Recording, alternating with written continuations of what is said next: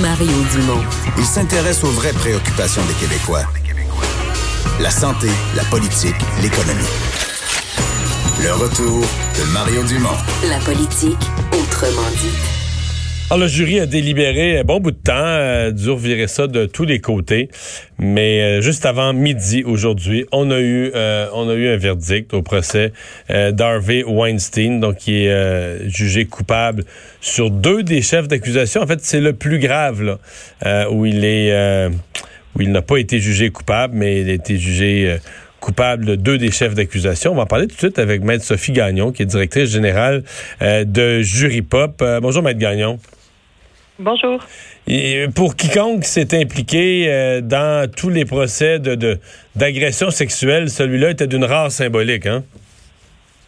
Vous avez absolument raison. Je pense qu'il y a eu des centaines de milliers de personnes partout sur la planète aujourd'hui qui ont euh, qui ont arrêté de retenir leur souffle après les cinq jours de délibération du jury. Ouais. Euh, bon, il y a quand même des gens qui disaient ah il va s'en sortir euh, c'est bon avait remis en question la crédibilité des témoins les contacts que c'est que, que, ces présumées victimes les contacts qu'elles avaient eu avec lui après etc etc ça, signifie quoi le, quand même un double verdict de culpabilité? Ben, vous avez mis le doigt, M. Dumont, sur un des enjeux les plus compliqués du dossier qui avait été monté contre Harvey Weinstein. Euh, C'était la question de savoir si deux femmes euh, pouvaient prétendre avoir été agressées sexuellement par M. Weinstein et par après avoir continué non seulement à maintenir des contacts avec lui, mais aussi à avoir des relations sexuelles consensuelles.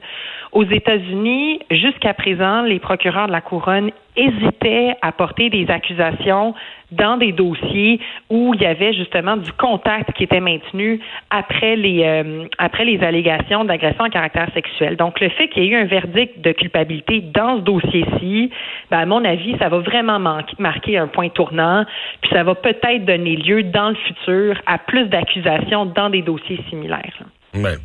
Bon, remarquez, il va aller, euh, il semble assez évident qu'il va aller en, appel, que c'est pas, que c'est pas fini. Euh, la, troisième, je sais que c'est pas, c'est pas le même genre d'accusation qu'on a nous euh, au, Québec, au Canada, dans notre code criminel, mais celui de, prédateur ou d'un comportement de prédateur sexuel.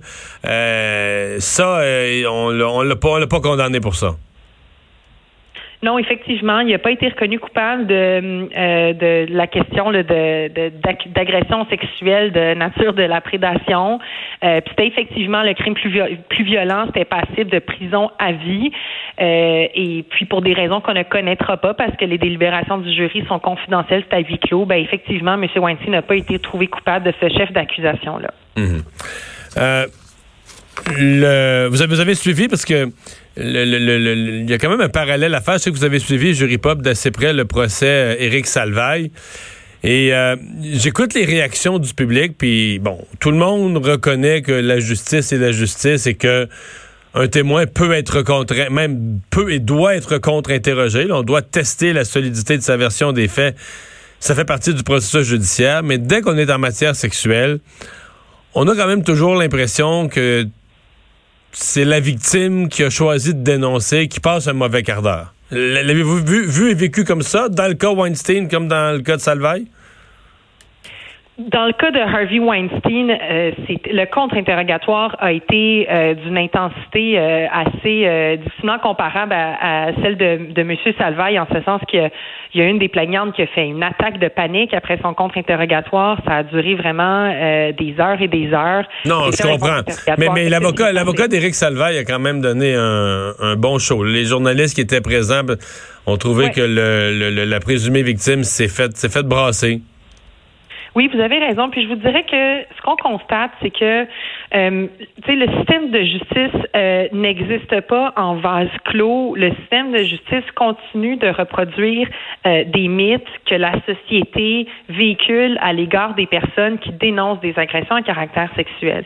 Puis un des mythes qui persiste à l'égard des hommes qui dénoncent des agressions sexuelles, c'est qu'un homme, ben franchement, ça aurait dû se défendre parce qu'un homme c'est fort. Puis tu sais, s'il se fait agresser, ben il a juste à à, à donner un coup puis à se défendre. Mais ce mythe-là, euh, ça a fait partie de la stratégie de contre-interrogatoire de l'avocat d'Éric Salvaille. Il lui a dit, ben tu sais, Monsieur euh, Duguay, pourquoi est-ce que vous n'avez pas donné un coup entre les jambes de Monsieur Salvaille? Pourquoi est-ce que vous n'êtes pas reviré de bord? On a reproché aux plaignants de ne pas s'être suffisamment défendu. Euh, puis vous avez raison qu'il y a des préjugés comme ça aussi qui ont guidé le contre-interrogatoire des plaignantes dans le dossier de Harvey Weinstein.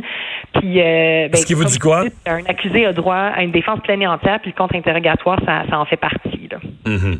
Mais c'est ça, ça.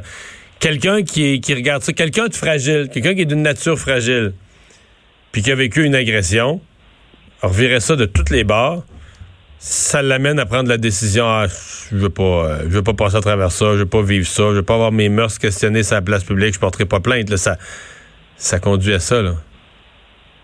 Ben, deux choses, Monsieur Dumont. Euh, premièrement, c'est toujours important de répéter que il euh, y a personne qui va forcer une, survivante, une personne victime à porter plainte parce que vous avez raison, c'est difficile puis c'est pas pour tout le monde.